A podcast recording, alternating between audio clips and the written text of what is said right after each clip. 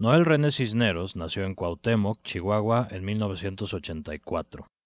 Estudió historia en la Universidad Autónoma de Chihuahua. Su primer libro, Gloria Mundi, recibió el Premio Nacional de Cuento Breve Julio Torri 2015.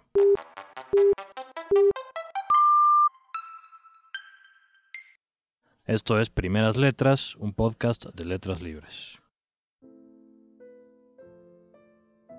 Pescador de hombres. Desde la orilla del río, su santidad observa la faena de cincuenta barqueros que dragan el Tíber. Más que nada basura es lo que han sacado. Trapos, maderos a medio pudrir, cueros viejos que quizá fueron un gabán, perros muertos. Pero aquello por lo que Alejandro VI los contrató no ha aparecido.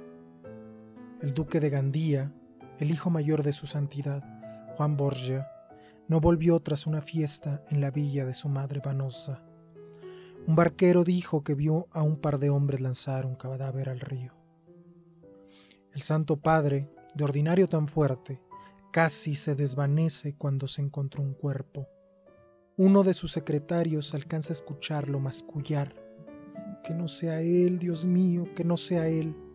Su santidad no espera que los barqueros le lleven el cuerpo para reconocerlo. Alejandro VI lanza un grito al verlo dentro de la barca, tiene la garganta cortada y es evidente que recibió varias puñaladas en el pecho. Su santidad se mete a las sucias aguas del Tíber, sin preocuparse por su alba túnica. Temblando, enmudecido, llora. Toma en sus brazos el cuerpo y él mismo lo saca de la barca. No deja de ver el rostro mientras niega y rechaza la evidencia real, verdadera.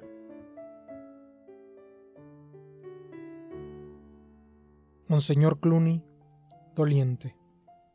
Mucho es lo que se puede referir sobre la agonía y la muerte de su santidad, la expectación de los purpurados, sus acuerdos, la tristeza y la feligresía, el mundo en vilo porque uno de sus líderes ha perecido.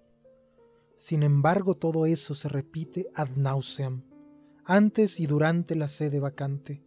Hay incluso quienes han escrito crónicas de estos días sin haber puesto jamás un pie en Roma para alguien que estuvo presente cuando se declaró el Mortus Est, que ha presenciado todos los rituales de la sede vacantía, no una, sino tres veces, son dos imágenes las que guardo y las que quiero transmitir.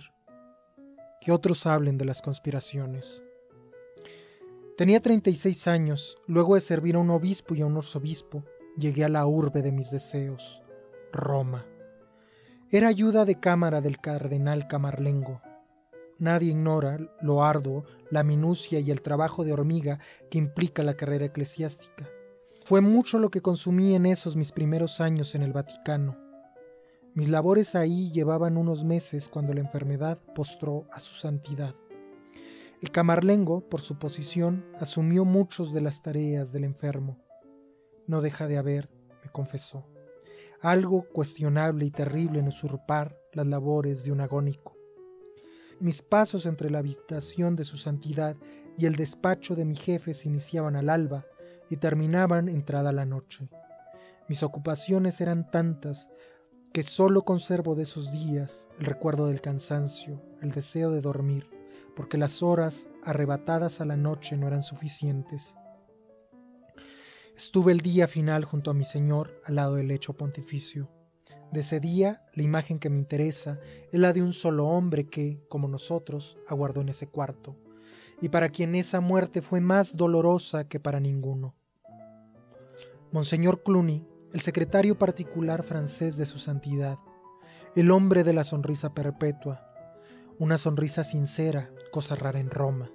Era apenas entrado en los cuarenta, aunque ya completamente cano, lo que, por el otro lado, solo aumentaba su atractivo.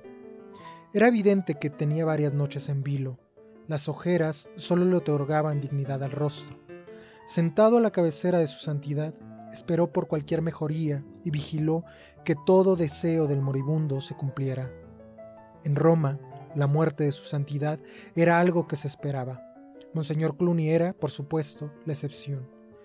Él lo quería vivo y rezó, estoy seguro, por un milagro atento al lado del lecho, con un trozo de lino le humedecía los labios al Santo Padre, pues ya le era imposible tragar nada. Las horas de aquella última mañana se dilataron en centurias. Creímos repetido el prodigio que otorgó la victoria a Josué, el sol suspendido.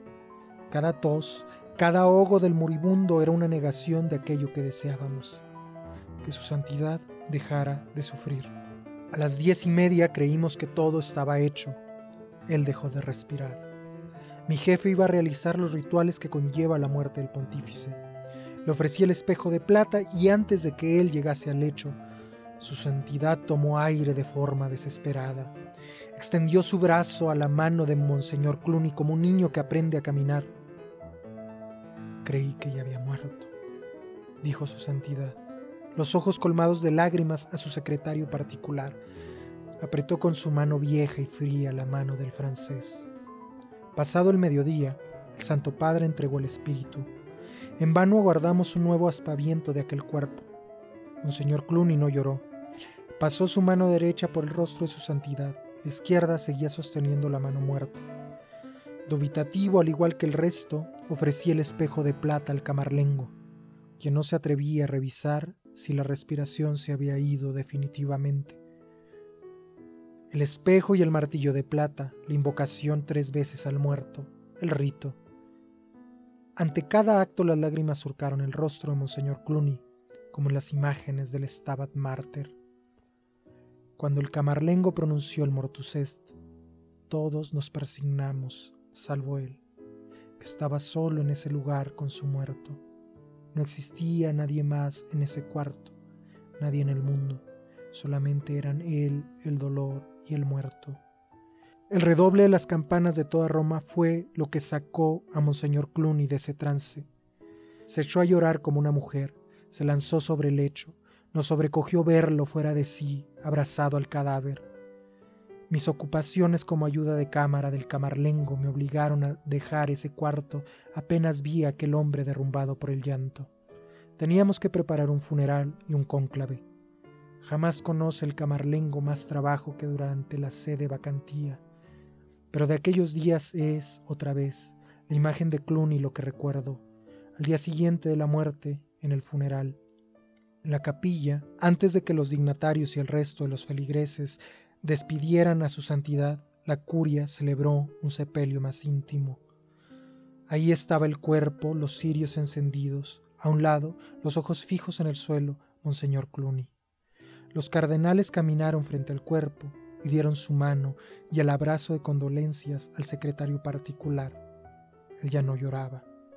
De golpe envejeció en una noche lo que a otros hombres nos lleva años. La vorágine de conspiraciones y negociaciones que conlleva la muerte del pontífice se apaciguó en esa capilla. Todos nos condolimos con Cluny.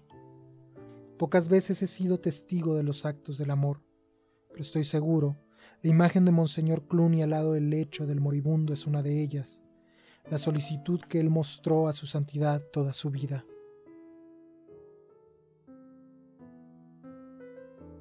El sueño de su santidad.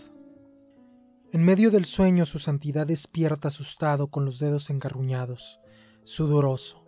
La hermana que aguarda al otro lado de la puerta entra precipitadamente y le pregunta cuál es su problema. No es nada, responde. Nada puede haber que le quite el sueño al Papa. No es posible que la cabeza de la iglesia tenga pesadillas. El Espíritu Santo debe resguardarlo de un mal sueño. Sin embargo, este vicario de Cristo sufre de sustos nocturnos desde su infancia. Se guardó su problema mientras iba escalando en la jerarquía. De todos modos, los sobresaltos nocturnos solo se presentaban en una temporada del año, y no todos los años. Las condiciones del invierno eran las que propiciaban o no su pesar. Su santidad se creyó libre de ese problema cuando la triple tiara le fue impuesta. Hacía de aquello dos años y medio, ni el primer invierno ni el segundo su sueño fue interrumpido por pesadilla alguna. Pero en su tercer invierno, el viento seco, el frío que cuajaba los cristales vino a traer a su lecho las mismas imágenes, el mismo miedo que padeció tantos años atrás en su ciudad natal, cuando no tenía más de ocho años. Entonces supo que el infierno estaba en la tierra. Aquel invierno lo estuvo. En su sueño camina por un callejón donde apenas se distingue el suelo. La bruma y el polvo ahogan. El viento gélido no disipa nada. Frente a él pasa una carretilla con dos cadáveres. A su lado una mujer estira su mano pidiendo limosna y al verla descubre que solo es piel adherida a huesos y en la boca un grito mudo, congelado. Despierta tras el estallido de un cañón y el derrumbarse de todo.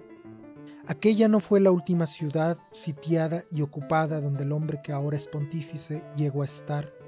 Años después, vistiendo ya el manto púrpura, hubo de huir de una ciudad no rodeada, sino tomada, dejando en catedral los crucifijos de oro y plata, el manto episcopal. Su delgadez le permitió disimularse entre los ciudadanos que huían al campo. Atrás dejaron la rapiña y el saqueo. ¿Acaso ese sitio fue peor al de su infancia. Se extendió desde inicios del invierno hasta que el verano empezaba a secar. La artillería se había desarrollado mucho en cuatro décadas. La peste y la hambruna pudo verlas más de cerca aún. Él tuvo que asumir la autoridad de la ciudad y resistir junto a sus feligreses para, para resguardar las murallas y la fe. Hubo que hacerse cargo de la ciudad cuando los señores de ella huyeron en mitad del sitio. Decidió entregar la ciudad convencer a sus pobladores de entregarla. Él mismo huyó con ellos. Envió una carta a los sitiadores y un baúl con parte de sus propias riquezas en signo de buena voluntad. Todos cuantos lo quisieran pudieron partir. La ciudad quedó vacía. Cuando él iba entre los que abandonaban la ciudad pensó en sí mismo como las alimañas que dejan un edificio en llamas. Cuando pudo volver a utilizar sus vestiduras, llegó a sentirse avergonzado pero la vergüenza pesa poco cuando hay que enfrentar las intrigas diarias y los dimes y diretes en los pasillos vaticanos. Los sobrevivientes de aquel sitio loaban las negociaciones de Monseñor y que los había acompañado a ellos, pobres pecadores, fuera de la ciudad. Su popularidad pesó en el cónclave y fue electo. Se rebuja en su cama. No puede volver a conciliar el sueño. La peste y la muerte se le presentan con rostros concretos un niño hinchado de bubones, el abrazo tieso de una madre sobre su criatura, ambos azules de congelados, el retumbar de los cañones sobre las murallas, los soldados interrumpiendo y saqueando lo poco que queda. Su santidad se santigua y se queda viendo el techo de su cuarto hasta que comienza a clarear. El sueño lo vence.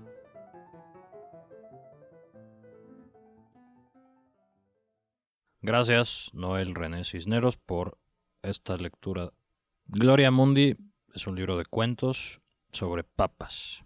De cuentos un poco sobre la vida cotidiana de los papas. ¿Por qué te interesan los papas? Bueno, eh, considero que no, que es algo que todos nos debe de interesar, puesto que la mayoría de los mexicanos son católicos o fueron educados. No deja de haber una influencia, una cercanía con esa figura, que además es una figura que tiene muchos años. El título Pontifices Maximus, 500 años antes de Cristo, ya era un título utilizado. Me llama mucho la atención, es la institución de Occidente más antigua que hay y que ha conservado más o menos sus formas en estos 2000 años. Me fui interesando poco a poco como una respuesta a este bombardeo que los medios lanzan sobre la figura del Papa. Es decir, yo crecí con, con la televisión diciéndome constantemente que Boitila era un hombre carismático. Cuando mm, hace unos años un amigo me comentó la expresión de donde tomé el título del libro, que es parte de la ceremonia. Al nuevo papa le presentan una charola de plata con tres trozos de linos y queman los trozos de lino. Cada vez que queman uno le dicen al papa Sic transit gloria mundi, que quiere decir Así pasa la gloria de este mundo. Entonces, a pesar de que es la representación de Dios en la tierra, el vínculo entre Dios y el hombre para la Iglesia Católica, se le debe de recordar que es un hombre y que la gloria mundanal se desvanece. A partir de ahí empieza a surgir la idea y lo que me llamó y lo que quise contar. Estas viñetas de momentos pues como el sueño, como los amoríos, como bueno, la muerte, están basadas en episodios históricos reales. Los estás hablando de, digo, los los nombres de los papas son reales, pero no sé qué tanto más hay de, de real en esto. Muchas sí están basadas en personajes reales o en sucesos reales, Por ejemplo, el de Pescador de Hombres que leí es un hecho histórico documentado. A Juan de Gandía lo asesinan y Alejandro VI, Rodrigo Borja, ordena dragar el Tíber para buscarlo y él mismo supervisa las actividades de dragado. Y a mí me conmovió eso porque es un hombre que amaba sobremanera a sus hijos. Entonces eh, quise contar eso y de alguna manera hay un, por ejemplo, con ese cuento, hay un juego de espejos con el primer cuento que abre el, libro, que es el mismo personaje, pero siendo joven cardenal, con su hijo recién eh, de meses. El libro está dividido en cinco partes. La primera parte se llama Vita Contemplativa, la segunda se llama Cum Clave, luego sigue Urbe et Orbi, luego sigue Gloria Mundi, que es de donde salen los cuentos que leíste, y finalmente Mortus Est. Hay una especie de progresión cronológica en el libro. Bueno, la división no es cronológica porque, por ejemplo, el primer cuento, el de Rodrigo Padre, es ah, del siglo XV y el último cuento es del siglo I porque es, eh, la viñeta es sobre Pedro. Entonces no es, eh, no es un orden cronológico. Sin embargo, sí es una progresión la, división de estas cinco partes. Porque en teoría es como seguir una carrera eclesiástica. Vita contemplativa eh, serían las viñetas o historias en torno a la carrera eclesiástica. Conclaves es el término del cual derivó cónclave. Son viñetas, em, cuentos que abordan la elección papal o la designación del papa. Luego, Urbe Dorbi es el que menos se enfoca en la figura papal porque es la expresión viene de la primera bendición que da el papa una vez electo. Urbe Dorbi es a la ciudad y al mundo. Y esos cuentos giran en torno a Roma, o a donde ha estado la sede del papado.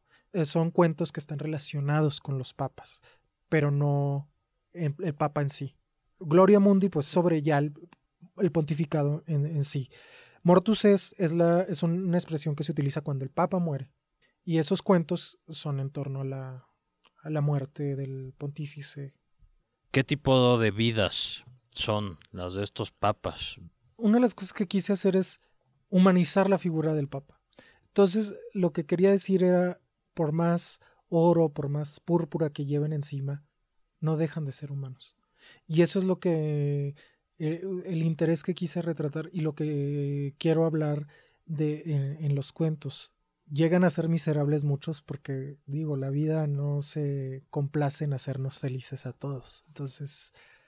Algo que este libro ayuda a recordar también es justamente esta parte en la cual, digo, los papas de, no sé, supongo que del siglo XX son otra cosa comparados con lo que eran los papas de aquel entonces, los papas que salían a hacer la guerra y que tenían que básicamente eran pues, también como reyes y como guerreros un poco, ¿no? Era como el de el cuento del sueño.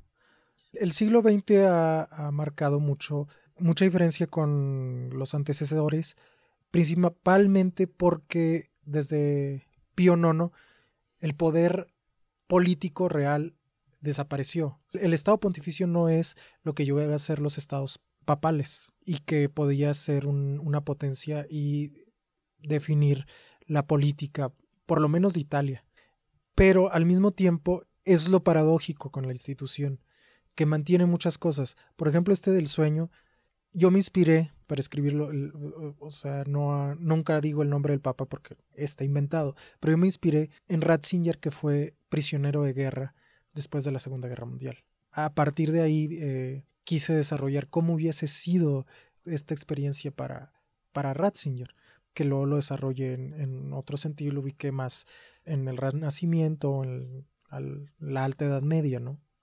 Más allá de retratar la vida cotidiana de los papas, ¿Cómo ves a los papas? ¿Cuál es la mirada? ¿Es una mirada crítica o es una mirada más bien como quizá de historiador, de simplemente decir, bueno, yo ni bueno ni malo, simplemente es lo que es?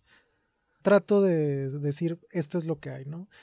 No es una actitud crítica de decir, miren qué mal están, porque digo, a, fin de cuentas no faltaría tela donde cortar. Por ejemplo, eh, una de las figuras que más ha sido atacada en la historia es Rodrigo Borgia. Se le ha acusado de corrupto, incestuoso y el anticristo incluso en su momento dentro de la misma iglesia, porque luego los protestantes, eh, todos, eh, muchos han considerado a, al pontífice como el anticristo. Pero bueno, Rodrigo Borja eh, para mí es una figura muy interesante. Me agrada mucho porque no fue hipócrita, fue de los pocos papas que a sus hijos les dio el nombre de hijos. No los llamó eufemísticamente sobrinos, no, eran sus hijos. Y quizá una de las razones por las que fue tan odiado es porque no era hipócrita. Trato de no de no dejarme llevar por el por una propaganda. Veo la institución como una institución histórica. Lo veo como una institución que va cambiando, pero al mismo tiempo conserva muchas cosas del siglo II como si siguieran siendo hoy, ¿no? Entonces, me gustó mucho este vaivén entre que hay cosas eh, que pueden considerarse atemporales, pero al mismo tiempo en una institución que tiene que estar cambiando forzosamente. Esto, este interés por los papas, esto tiene que ver con tu formación de historiador. Como historiador me sirvieron las herramientas de investigación, eso sí, aunque es una investigación que me llevó muchos años. Los dos primeros cuentos son de 2008, eh, siete años antes de que se publicara el libro.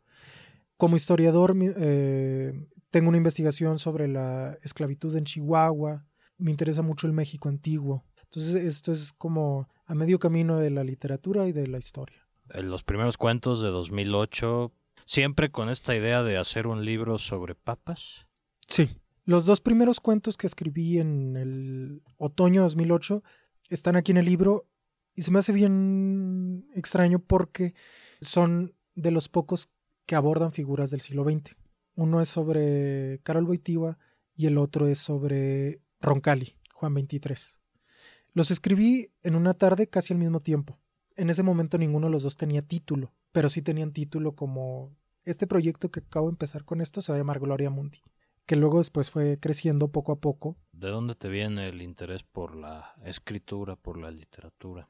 Cuando yo era niño quería, lo primero que yo quería hacer era hacer dibujos animados que ya en eso ya hay algo de interés por contar historias. Pero ya en la secundaria yo ya tenía perfectamente claro que iba a ser escritor. Mis primeros intentos son de, ese, tiempo. Y aunque he fluctuado, eh, siempre me he estado trabajando por dedicarme a esto. De hecho, primero, antes que estudiar historia, entré a estudiar letras españolas.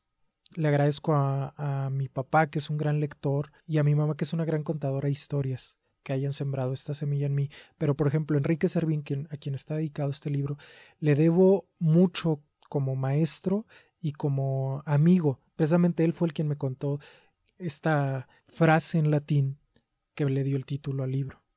Hay algo en el libro que es que son cuentos muy breves y con una prosa como muy pues exacta supongo que sí, efectivamente los trabajaste mucho. ¿De dónde vendría, digamos, esa influencia, ese, ese ejemplo? Me gusta mucho Marcel Schwab.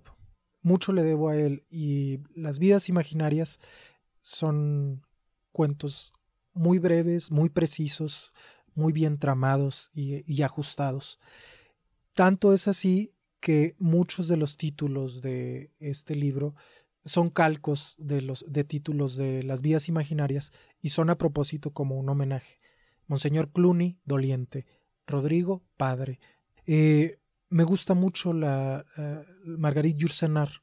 A ella le debo mucho el haber aprendido la escritura de la historia, de, la historia en, como literatura, en Memorias de Adriano, pero también en Fuegos y en Cuentos Orientales que son cuentos muy breves. Fuegos, bueno, son, es prosa poética, pero que eh, tiene su inspiración en la historia, en la mitología.